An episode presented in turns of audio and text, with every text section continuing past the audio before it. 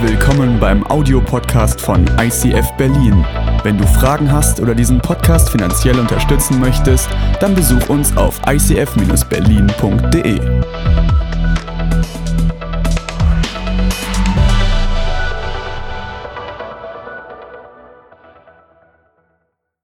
Values and Wonders, unsere Serie ist äh, mit dem heutigen Abend dann zu Ende. Ne?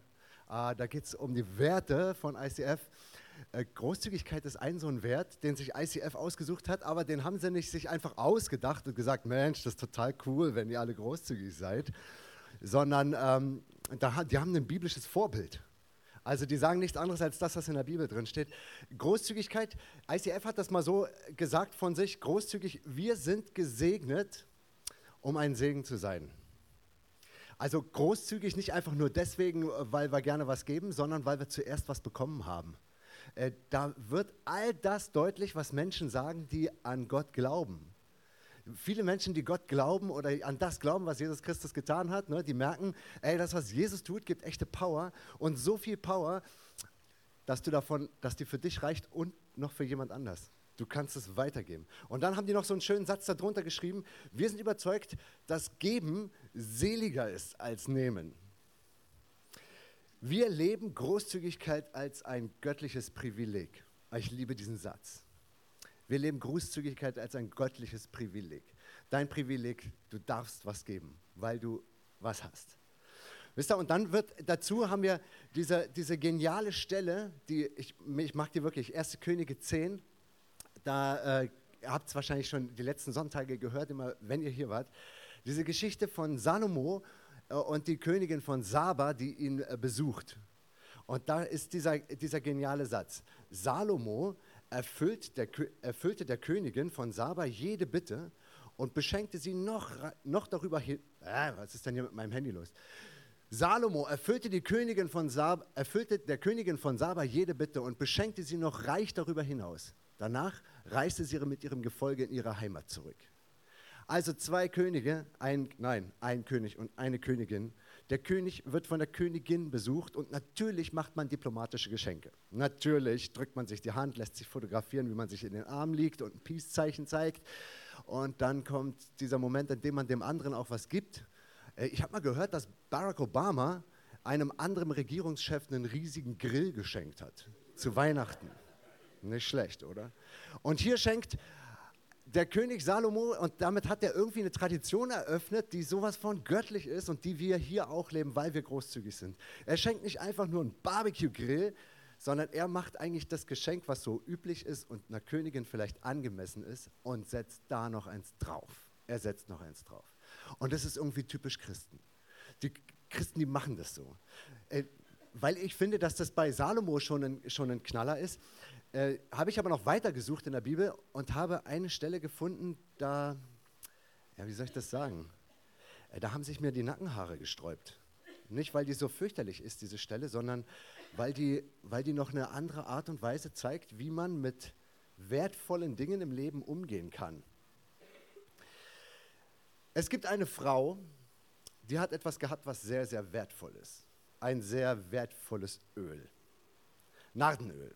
Und diese Frau, die ist Jesus begegnet und hat dieses Nadenöl über ihr ausgekippt, äh, über ihm ausgekippt. Und äh, das, äh, wir werden da gemeinsam gleich in diese Story einsteigen. Ich habe, ähm, es geht um die Salbung, die Salbung Jesu, so heißt diese Geschichte.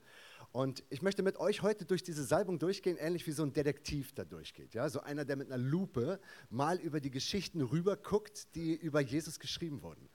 Äh, in der Story ist es ja so, die Geschichte von Jesus wurde viermal aufgeschrieben. Also vier verschiedene Leute haben erlebt, was Jesus getan oder gesagt hat und sie haben sich die Mühe gemacht, das aufzuschreiben. Und das ist besonders cool, weil diese Berichte, die die gemacht haben, die können wir jetzt miteinander vergleichen. Wir können also Polizei spielen. Wir haben vier verschiedene Zeugenberichte und wir können versuchen, anhand von diesen Zeugnissen, Zeugenberichten, können wir versuchen, die Wahrheit über das eigentliche Geschehen herauszufinden. Ich habe mal mit einem Polizisten gesprochen, wie das eigentlich ist, wenn, wenn die Zeugenberichte so wahnsinnig voneinander abweichen. Und er hat gesagt, das ist völlig normal. Selbst bei Autounfällen weichen die Zeugenberichte teilweise um die Farbe des Autos ab. Einer hat gesagt rot, ein anderer blau. Er sagte, was viel auffälliger ist, wenn die Zeugenberichte sich nicht unterscheiden.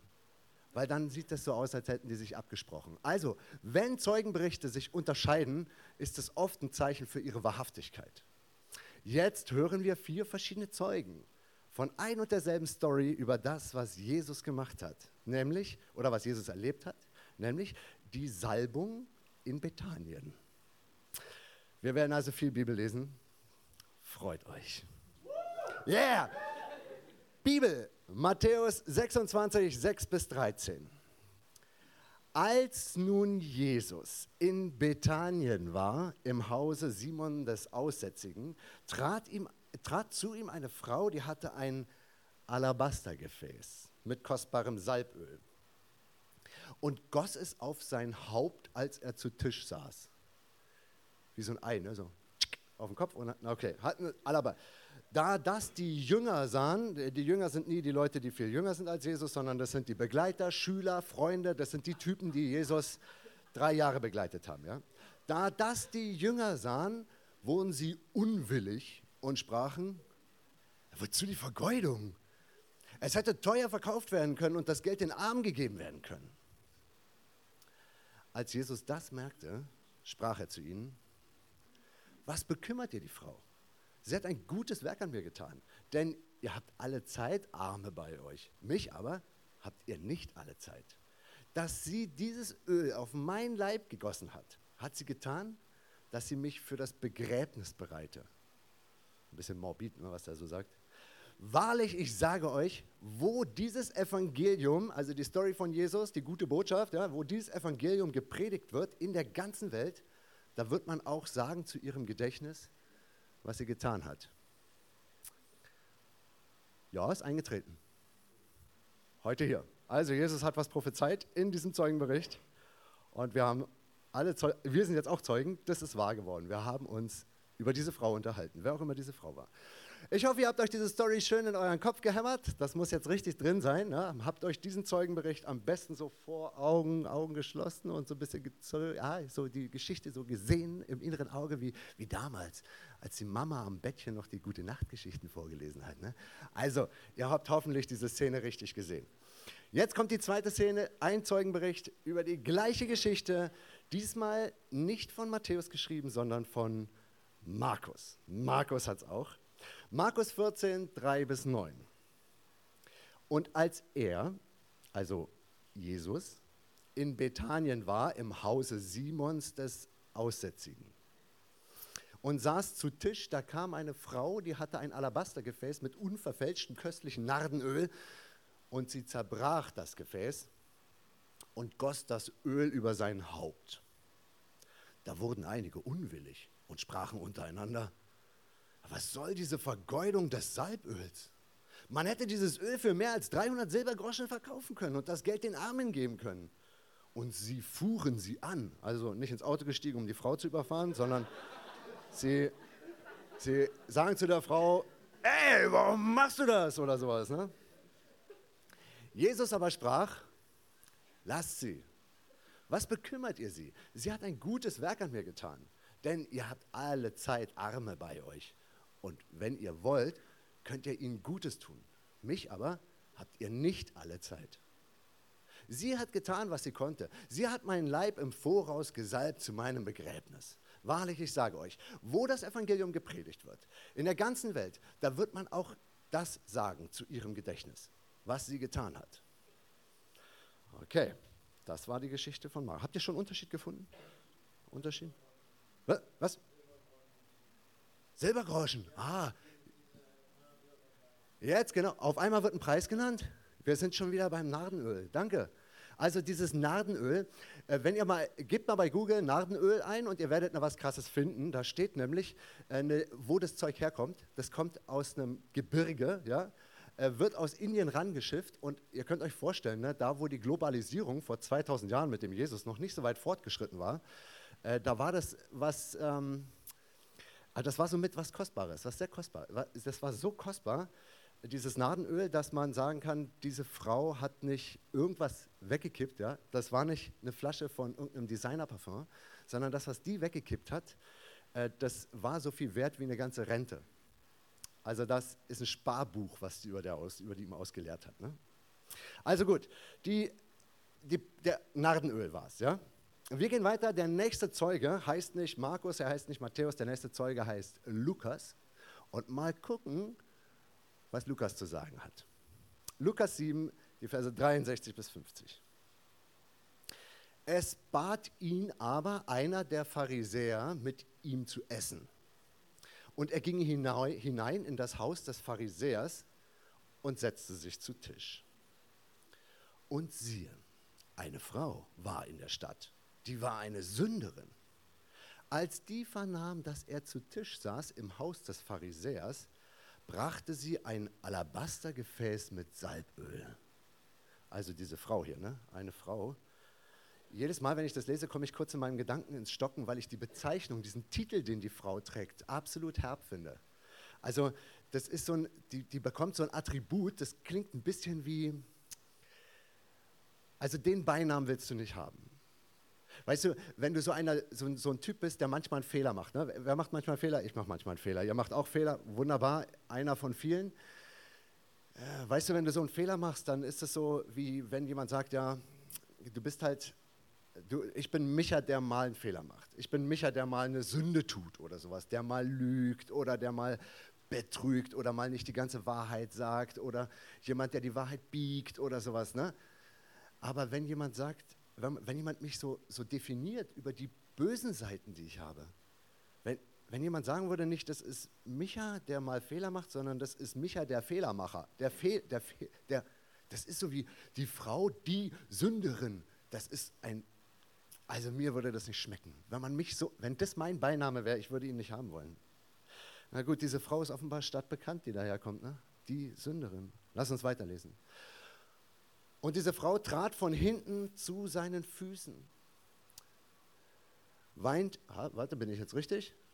Ja, bin ich richtig. Und trat von hinten zu seinen Füßen, weinte und fing an, seine Füße mit Tränen zu benetzen und mit den Haaren ihres Hauptes zu trocknen und küsste seine Füße und salbte sie mit Salböl.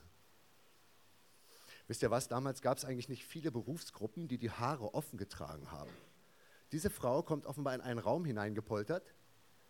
Und da sitzen also hoch angesehene Gestalten. Einmal ist Jesus dabei, dann sind seine zwölf Leute dabei, dann muss es ein Pharisäer gewesen sein, der da war und der ihn eingeladen hat und offenbar die Kohle hat, so viele Leute zu beherbergen. Also das sind jetzt nicht irgendwelche Leute, wo die da ankommt. Und sie kommt mit offenen Haaren. Die Berufsgruppen, die damals offene Haare getragen haben, waren halt nicht viele. Eine davon waren die Prostituierten. Und offene Haare zu tragen, das ist fast so, das ist fast so, als würdest du so in so ein Meeting reinkommen und zwar oben ohne. Na gut. Sie kommt mit den Haaren ihres Hauptes zu trocknen und küsst seine Füße und salbte sie mit Salböl. Da aber das der Pharisäer sah, der ihn eingeladen hatte, sprach er bei sich selbst und sagte, Kennst du das, wenn sowas passiert und du müsstest, du kommentierst es so für dich, das sollen nicht alle hören, aber vielleicht ja auch doch. Und dann sagst du es aber ein bisschen zu laut, aber leise genug und so. Ne? Und da sagt er, wenn dieser, er meint Jesus, wenn dieser ein Prophet wäre, so wüsste er, wer und was für eine Frau das ist, die ihn anrührt. Denn sie ist eine Sünderin. Aha. Jesus antwortete und sprach zu ihm, Simon, ich habe dir etwas zu sagen. Er sprach, Meister, sag es. Ein Gläubiger hatte zwei Schuldner. Einer war 500 Silbergroschen schuldig, der andere 50. Da sie aber beide nicht bezahlen konnten, schenkte er es beiden. Wer von ihm, ihnen wird ihn mehr lieben? Simon antwortete und sprach, na, ich denke dem, den er mehr geschenkt hat. Ist ja klar, oder? Simon ist auch nicht blöde. Er, also Jesus aber sprach zu ihm, da hast du richtig geurteilt. Und er wandte sich um zu der Frau und sprach zu Simon, siehst du diese Frau? Ich bin in dein Haus gekommen und du hast mir kein Wasser für meine Füße gegeben. Hört sich in unseren Breitengraden vielleicht ein bisschen ulkig an, vor 2000 Jahren nicht ganz so ulkig, weil die da immer mit ihren Latschen durch den Staub gelaufen sind und dann haben sie, ähm, waren die Füße dreckig. Und wenn man ehrenhaft eingeladen wurde, dann kam es sogar vor, dass man vor dem Eingang eine Fußwaschung bekam. Also es ist ähm, nicht, ganz, nicht so außergewöhnlich, wie das heute so ist. Ne? Siehst du diese Frau? Ich bin in dein Haus gekommen, du hast mir kein Wasser für meine Füße gegeben. Diese aber hat meine Füße mit Tränen genetzt und mit ihren Haaren getrocknet. Du hast mir keinen Kuss gegeben, diese aber hat, seit ich hereingekommen bin, nicht abgelassen, meine Füße zu küssen. Du hast mein Haupt nicht mit Öl gesalbt, sie aber hat meine Füße mit Salböl gesalbt. Deshalb sage ich dir, ihre vielen Sünden sind vergeben, denn sie hat viel geliebt. Wem aber wenig vergeben wird, der liebt wenig. Und er sprach zu ihr, dir sind deine Sünden vergeben. Da fingen die an, die mit zu Tisch saßen und sprachen bei sich selbst, wer ist dieser, der auch Sünden vergibt? Er aber sprach zu der Frau, dein Glaube hat dir geholfen, geh hin in Frieden. Ich liebe dieses Geh hin in Frieden. Ich mochte das, seitdem ich Christ geworden bin. Früher in meiner Lieben, in meiner, in meiner, in meiner Gemeinde, in der ich Christ geworden bin, äh, da gab es auch immer einen Pastor und der hat dieses Gebet gebetet, äh, dieses Segensgebet, ne, seine Arme so, und hat zum Schluss gesagt, geht hin in Frieden. Und ich habe immer dieses, hä, würde heute keiner mehr sagen, aber typisch so, so, ein, bisschen, so ein bisschen altmodisch, so typisch Kirche, ne, die benutzen dann manchmal Worte, die sind halt doch irgendwie so nicht mehr ganz zeitgemäß. Bis ich gecheckt habe, was der eigentlich meint. Der hat nie gesagt, geh weg weil der es der nie sagen wollte. Sondern mit diesem Geh hin im Namen des Herrn oder Geh hin in Frieden heißt es eigentlich, du bist jetzt hier gewesen und jetzt geh dorthin, wohin dich Gott geschickt hat. Gehe in deine Aufgabe mit diesem, was du noch bekommen hast, nämlich hier in diesem Fall die Sündenvergebung. Geh hin, nicht geh weg, sondern geh hin in deine Aufgabe, in dein Leben. Er sagte, geh hin in Frieden. So, das war der dritte Zeugenbericht. Wir nehmen den vierten, ja, Herr Vierte, dann, ist, dann sind wir durch mit Bibellesen heute. Bibellesen. Also falls ihr selten Bibel lest, aber irgendwie so den Gedanken habt, ihr solltet das öfter tun, ne? Ich helfe euch heute. okay, Bibel, Johannes 12, 1 bis 8, der vierte Zeugenbericht über ein und dieselbe Story.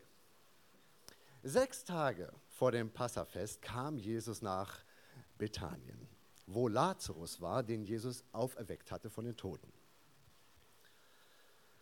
Dort machten sie ihm ein Mahl und Martha diente bei Tisch. Lazarus aber war einer von denen, die mit ihm zu Tisch saßen. Da nahm Maria ein Pfund Salböl von unverfälschter kostbarer Narde und salbte die Füße Jesu und trocknete sie mit ihrem Haar. Seine Fü äh, und trocknete mit ihrem Haar seine Füße. Das Haus aber wurde erfüllt vom Duft des Öls. Da sprach einer seiner Jünger, Judas Iskariot, der ihn später verriet. Warum wurde dieses Öl nicht für 300 Silbergroschen verkauft und das Geld an, den Arm, an die Armen gegeben? Das sagte er aber nicht, weil ihm an den Armen lag, sondern er war ein Dieb. Er hatte den Geldbeutel und nahm an sich, was gegeben wurde. Da sprach Jesus, lass sie. Es soll gelten für den Tag meines Begräbnisses. Denn Arme habt ihr alle Zeit bei euch. Mich aber habt ihr nicht alle Zeit. Viermal die gleiche Story. Oder nicht die gleiche Story? Die gleiche? Nicht die gleiche? Die gleiche? Nicht die gleiche? Wer war es jetzt? Simon? Lazarus? Ich habe hier mal die Unterschiede aufgelistet, schaut euch die mal an, aber das sind nur die, es gibt noch mehr Unterschiede. Ich habe nur die, die einem so als erstes wahrscheinlich so durch den Kopf purzeln. Die Unterschiede, das eine ist Simon. War es ein Pharisäer oder ein Aussätziger oder war das doch bei Lazarus? Warte mal, um welche, um, ist es die gleiche Geschichte? Die nächste, da geht es um die Verschwendung, die da, ange, äh, die da angeprangert wird, ne? die Verschwendung. Ähm, war das jetzt Judas, der gesagt hat, ey, das Ding ist doch voll Geld wert, warum kippt die das denn darüber, ist die blöd oder was? Oder waren das die ganzen Jünger oder alle, alle Teilnehmenden dieser, dieser, dieser Party oder was auch immer das war? Wer, wer war da? Zeitlich gesehen, vielleicht ist es euch auf, nee, es fällt einem nicht sofort auf. Ihr habt ja, ich habe ja immer die Bibelstelle genannt und die Bibelstellen, die bestehen ja aus einer Kombination von Buchstaben und Zahlen. Das eine heißt Markus und das andere Lukas und dann kommt eine Zahlenkombination. An dieser Zahlenkombination, daran findet man immer die Bibelstelle wieder, diesen Einsatz. Ja, wenn man den sucht, findet man an, das sind Koordinaten. Ja. Und wenn man die beobachtet hat beim viermal Lesen, dann findet ihr da drin einen zeitlichen Unterschied. Man weiß nicht genau, in welcher Reihenfolge oder wann dieses Geschehen eigentlich war. War das irgendwo in der Mitte, da wo Jesus angefangen hat mit seiner Wirkung? Ja, er ist 30 Jahre alt gewesen, dann ist er von Galiläa aus losgelaufen. Oder, oder ist es am Ende? Weil er ja immer wieder sagt, das ist für mein Begräbnis. Oder, warte mal, wurde der zweimal, wurde der vielleicht zweimal gesagt? Oder dreimal oder viermal? Was ist denn, was ist denn da passiert eigentlich? Oder die Frau. Einmal, dreimal heißt die Frau sei eine bekannte Sünderin und einmal heißt es Maria. Du dumm. Was ist denn, wenn das die Maria ist? Was? Wisst ihr, Maria, versteht ihr? Die, die, die Maria, ne? Die. Das ist nicht irgendeine Maria, sondern diese Maria.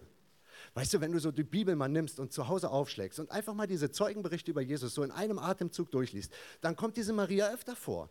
Und du weißt nicht ganz genau, was es mit dieser Person so auf sich hat. Die ist so ein bisschen, so, das ist so eine schillernde Gestalt und keiner weiß so genau. Aber wenn man das versucht, so ein bisschen zusammenzunehmen und mit ein bisschen, man könnte fast sagen, diese Maria ist wohl, gehört zu dieser Familie von einem Lazarus, hat noch eine Schwester und die Schwester ist fleißig und Maria ist faul. Die waren mal bei so einer Party und die Martha, ihre Schwester, hat voll gearbeitet, Maria nicht. Maria saß da und hat zugehört, was Jesus gesagt hat.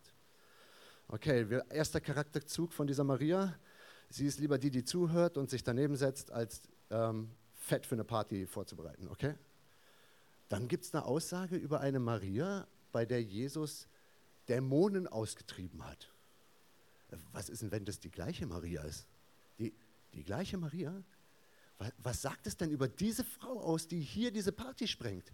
Dämonen austreiben. Ich weiß nicht, das ist für uns heute so ganz weit weg und keiner weiß so richtig, was das eigentlich war oder wie das denn so ist. Und da gibt es ein paar Leute, die schreiben darüber Bücher und andere verneinen die Bücher oder so. Wir können uns ja mal auf was ganz Schlichtes einigen. Du kennst es vielleicht, wenn in deinem Charakter Dinge drin sind, die so zu deiner Persönlichkeit gehören, aber etwas von dir wollen, was du eigentlich nicht für richtig hältst. So eine Art wie so eine, ich nenne es jetzt nicht Sucht oder sowas, aber sowas, so, so eine Ecke in deinem Charakter, die du einfach nicht los wirst und wo du dich immer wieder fragst. Weißt du, ich kenne so Leute, die geben spielend Geld aus. Ständig geben die Geld aus und geben aus und geben aus und geben aus und sind irgendwann pleite. Und dann fragst du sie, hey, jetzt bist du dich schon wieder verschuldet. Was hast du denn gemacht? Weißt du nicht, dass du nicht in die Spielhalle gehen sollst? Was ist los mit dir? Und dann sagen die, natürlich weiß ich das aber irgendetwas in mir, irgendetwas ist da drin und ich bin zu schwach, mich dagegen zu stemmen. Ich gebe immer wieder mein Geld aus. Ich zocke. Oder frag mal Leute, die ständig so, so suchtend fremd gehen. Ja? Kennst du die Leute, die sich nicht festlegen können auf einen Partner oder eine Partnerin und ständig, ständig leben die damit, dass sie Tränen verursachen? Ständig läuft ab, die ganze Zeit. Und du sagst zu ihm, ey, weißt du eigentlich, dass das nicht in Ordnung ist, was du machst? Er sagt, ja, Mann, ich weiß, das ist nicht in Ordnung, aber mm, das ist in mir drin. Da ist irgendwas, was tobt in mir drin. Ich krieg das nicht raus. Weißt du, was ist, wenn das sowas, was was ist eigentlich, wenn Jesus diese komischen Dinge, die du wahrscheinlich auch kennst und die ich in meinem Leben auch kenne, was ist, wenn, wenn, wenn Jesus in solche Bereiche reingehen kann und sagen kann, ich räume dort auf? Und wenn Maria mehrere von diesen, von diesen Momenten hatte, wo sie sagte, ich werde fremdbestimmt, das bin nicht ich, ich mache Dinge, aber das, das bin ich nicht. Ich könnte schwören, dass ich das nicht bin, aber hättet ihr es gefilmt, hättet ihr alle mich gesehen. Ich, ich will das nicht tun, aber ich tue es trotzdem. Ich bin ein Opfer meiner selbst und so. Und dann kommt Jesus und hat diese Maria von Dingen befreit, die sie in unangenehme, in, in tödliche Situationen gebracht hat. Ist das die Maria, dieselbe Maria? Und diese Maria, was ist eigentlich, wenn das tatsächlich eine Prostituierte ist? Wenn das ein und dieselbe Person ist? Welches Bild hast du jetzt von Maria in deinem Kopf? Ist es diese wunderschöne, die manchmal so auf Gemälden, auf alten Gemälden so ist, diese schöne, äh, in, in, in, schöne, hübsche Kleider, ja, so eine, so eine Maria, die auch in die Bibel reinpasst? Oder ist es so eine Maria, die nicht mehr in die Bibel reinpasst? Ihr wisst ja was, dieses großzügige Ding da drin. Ne? Wenn Jesus weiß, was das für eine Frau ist, dass die ihr Leben ständig nicht mehr selbst unter Kontrolle hat. Dass die vielleicht aus so einer reichen Familie rauskommt mit Ansehen von Lazarus und Martha und da gehören lauter solche Elitetypen dazu und mittendrin das kleine schwarze Schaf Maria, die eigentlich in dieser Familie nichts zu suchen hat. Das ist so ein bisschen das Außenseiterkind, so dieses Kind so, ach ja, guck mal, hey, ich zeig dir mal meine tolle Tochter, darf ich vorstellen, das ist Martha. Und wer ist das da hinten? Ja, ja, das ist Maria. Gehört auch noch dazu. Ey, was ist eigentlich, wenn, was könnte Jesus passieren, wenn er, wenn er sich auf die Seite dieser Frau stellt? Geht er dann nicht unheimlich großzügig, vielleicht sogar verschwenderisch mit seinem eigenen Ansehen um? Er ist großzügig. Er sagt, ey, das ist die Frau. Hört auf, sie zu beleidigen. Hört auf, auf sie, dass sie zu schimpfen. Sie hat das richtig gemacht. Vielleicht eins der wenigen Male in ihrem Leben, dass sie gehört hat, dass sie was richtig gemacht hat. Und jetzt stellt euch diese Not vor, die diese, diese Frau hat. Diese Not, dass sie dort angekrochen kommt und, und, und das so, so mit ihren offenen Haaren und dann und Nardenöl. Wisst ihr, dieses Nadenöl, da gibt es verschiedene Auslegungen dazu. Das Nadenöl könnte einmal ihre Altersvorsorge gewesen sein. Das heißt, es ist so viel wert, so viel wert, dass wenn sie irgendwann zu alt ist, um zu arbeiten, dass sie dann noch diese eine Flasche hat und die kann sie verkaufen und sich davon noch so annähern, bis, bis das Leben dann irgendwann sich ausgehaucht hat. Es könnte auch sein, dass dieses Nadenöl eine Art Mitgift ist. Eine Art Mitgift. Das heißt, dieses Nadenöl macht es ihr möglich, irgendwann zu heiraten. Und in dem Moment, in dem die das zerbricht und das über diesen Jesus auskippt, in dem Moment zerstört sie einen Teil ihrer Zukunft. Oder was ist, wenn sie so eine Edelprostituierte ist, die wirklich gut gerochen hat? Die hatten ja keine Deos, keine Parfums. Und dann hat sie sich vielleicht mit diesem Zeug. Was ist, wenn sie das, was sie dort gemacht hat, da hat sie das Ding gemacht und in Wirklichkeit hat sie nicht einfach nur Nardenöl verkippt, sondern sie hat ihren Beruf zerstört mit diesem Ding. Ich sage, das will ich nicht mehr sein. Und was ist eigentlich, wenn die das zerstört hat, über den Füßen von Jesus und über seinem Kopf? Was glaubt ihr eigentlich, wie hat Jesus gerochen, als sie ihn kurz danach gekreuzigt haben? Das ist keine Flasche mit Parfum mit drei Spritzern oder sowas. Das ist unverfälschtes, kostbares Nardenöl. Dieser Duft von dieser Geschichte, wenn das am Ende des Evangeliums war, dann ist es dieser Duft, den Jesus durch die Via Dolorosa getrieben hat. Und die Leute, die hinter ihm hergelaufen sind, die haben gesagt, oh, oh, der riecht aber gut gar nicht wie ein Verbrecher. Ey, das war der Duft, das hat gerochen, dieser Typ. Wahnsinn, oder? Was nimmst du von dieser Geschichte mit? Jesus ist saugroßzügig und die Frau ist eine Verschwenderin. Ich habe diese Geschichte so oft gelesen und nochmal gelesen und nochmal gelesen und habe manchmal gedacht, ich stimme, ich stimme den Jüngern zu. Ich sage auch, äh, wieso kippt die denn das teure Nadenöl aus? Das hätte man ja wirklich verkaufen können. Aber weißt du was? Es gibt so Momente in deinem Leben, da würdest du das vielleicht auch tun, was diese Frau getan hat. Weißt du, diese Worte, die Jesus dann gesagt hat, dir sind deine Sünden vergeben. Weißt du, dieser Moment, in dem, vielleicht kennst du das, du liegst abends im Bett und dir geht so dein Leben, weil du nicht schlafen kannst, hast zu viel Kaffee getrunken und du wälzt dich so und dann geht dir so durch den Kopf, was alles in deinem Leben irgendwie schiefgelaufen ist. Diese peinlichen Aktionen, die dir jetzt noch unangenehm sind, diese Momente, wo du, wo du einfach, ah, die so äh, sind, die äh, Momente, die gehen dir durch den Kopf und sie halten dich wach. Und was ist, wenn Jesus kommt und das alles vergeben kann? Würdest du dann nicht auch was geben? Was würdest du geben? Was würdest du für Seelenfrieden geben? Und Jesus sagt zu ihr, du hast großen Glauben. Ich kenne niemanden, der nicht groß glauben möchte. Selbst die Leute, die gar keine Christen sind, die wollen glauben. Sie wollen sich an irgendetwas für wahr halten, sich daran festhalten. Etwas, was hält und trägt in Zeiten, wo alles zusammenbricht. Aber wenn sie nur einen Glauben haben, an dem sie sich festkrallen können. Und Jesus sagt, dein Glaube hat dir geholfen. Ist das Glaube? Ist es das, was Jesus Glaube nennt, eine Alabasterflasche zu zertrümmern, damit seine Altersvorsorge, ins, sein, seine Zukunft oder seinen eigenen Beruf so zu zerdrücken und so kaputt zu machen? Großzügigkeit. Ey, wenn ich mir diesen Wert von ICF, ja, ich komme hier rein, als ich das erste Mal in diesem Raum hier drin war, ich war so, es war so, wow, krass, in welcher Gemeinde bin ich hier? Ich sehe dort einen Rechner leuchten sehen mit einem Apfel drauf, ne? Ich sehe, ey, so eine krasse Bühne, wer hat sie gebaut? Leinwand, Licht. Ich sehe Leute, die ihre Zeit investieren. Wisst ihr, wie lange die Leute, manche Leute kommen morgens um 8 am Sonntag hierher und die gehen erst um 22 Uhr oder sowas. Ich habe gedacht, ey krass, die sind großzügig. Und statt so einem Rechner könnte doch auch so einer hier reichen, oder? So ein Rechner könnte doch auch reichen. Warum machen die das? Warum machen die Leute sowas, dass sie sich sowas kaufen, um das hier hinzustellen? Es würde doch auch reichen, wenn wir hier irgendeinen so Schuppen hätten, wo ein Micha oder ein Stefan stehen könnte und dann würden wir dann halt zu so irgendwelchen Leuten, ja, ihr könnt ja auf dem Boden sitzen, wir brauchen mehr Stühle. Wir können überall über Jesus reden, nicht wahr? Überall. Aber da gibt es Leute, die sind großzügig und manchmal vielleicht ein Ticken verschwenderisch. Habt ihr schon mal die große Leinwand in Grünheide gesehen, ICF Grünheide? Ein Ticken verschwenderisch. Ja? Das ist größer als im Kino, weißt du, wir haben eine Leinwand, die ist einfach nur Quadratmeter ohne Ende, geht bis zum Horizont. Ey, weißt du, aber du kommst da rein, du kommst rein in diesen Raum und du sagst, ey, das ist wirklich schön, weil du den Unterschied merkst zwischen hingespuckt, so, pff, ich mach mal was, oder wow, ich gebe mal alles. Weißt du, du hast heute die Chance und kannst auch mal alles geben. Ich möchte gerne diesen, diesen, diesen wenn du so am Abgrund stehst, ne, du stehst so an, an, nicht an einem Abgrund, um dein Leben zu beenden, sondern du stehst vor einer Entscheidung. Das ist ja auch manchmal wie so ein Abgrund. Du hast eine Entscheidung und du bist so hin und her gerissen und vielleicht genauso hin und her gerissen, wie diese vier Zeugenberichte dich hin und her werfen in deinen Gedanken. Du so ein, einmal wirft es dich hin und her und du sagst, ja, die Frau hat recht. Ne? Oder du, es wirft dich auf die Seite und, und, und du sagst, nee, eigentlich ist es richtig, was die getan hat. Und dann, ah, ich gebe den Pharisäer recht, ich gebe Judas recht, ich gebe der Frau recht. Und weißt du, manchmal ist so eine Entscheidung, ob du großzügig bist oder verschwenderisch bist. Ob du, ob du großzügig und verschwenderisch bist oder ob du geizig und allein bist oder einfach normal. Weißt du, wenn du was wagen willst und sagen willst, ich will mal großzügig sein, dann, dann stehst du vor deiner Entscheidung, wie vor so einem, und dann, dann machst du einen so einen Schritt. Und dieser Klick, der dann im Gehirn passiert, dieser Moment, dieses,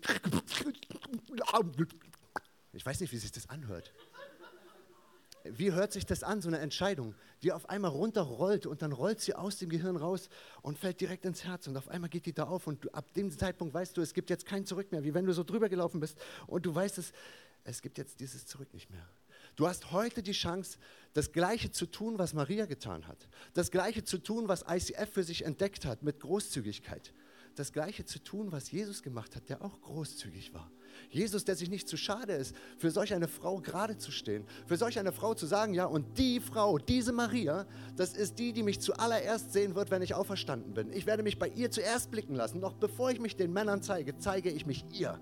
Dieser Frau, dieser Jesus, der, der einfach bereit ist, für dich zu sterben, der sagt, ich bin verschwenderisch. Ich gehe mit meinem Leben verschwenderisch um. Vielleicht wäre Jesus 70, 80 Jahre alt geworden, aber ist er ja nicht.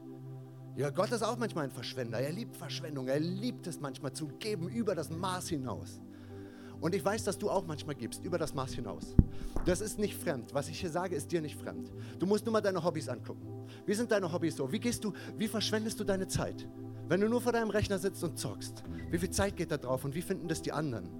Oder womit verschwendest du noch deine, deine, deine, dein Geld? Wofür gibst du das aus? Für welche Dinge investierst du mehr und die anderen Leute schütteln den Kopf darüber und sagen, hey, wie kannst du nur so viel Geld dafür ausgeben? Und du weißt selber, aber sagst, na, ist halt so, bin ich. Ne? Heute hast du die Chance, mal so einen kleinen Schritt aus deinem Kreislauf rauszumachen. Du hast heute die Chance zu sagen, ey, weißt du was, ich möchte, ich möchte raus aus diesem, aus diesem, aus, ich, möchte, ich möchte selber bestimmen. Ich möchte heute bestimmen, wo ich großzügig bin und wofür ich mich verschwende. Du kannst das heute machen, indem du sagst, ich gehe da hinten an dieses Kreuz und ich, ich will das genauso machen wie diese Maria. Ich möchte dort vor, zusammenbrechen und ich möchte, ich möchte mein, meine Story mit Jesus teilen. Und dann bist du vielleicht verschwenderisch mit der Zeit, weil deine Kumpels an der Tür warten und vielleicht bist du auch verschwenderisch mit deinem Angesicht, weil du eine bestimmte Rolle hast in deiner Gruppe und in dem Moment, wo du das machen würdest, würden die anderen dastehen und sagen, was ist mit dem los? Hä, was ist mit dem los?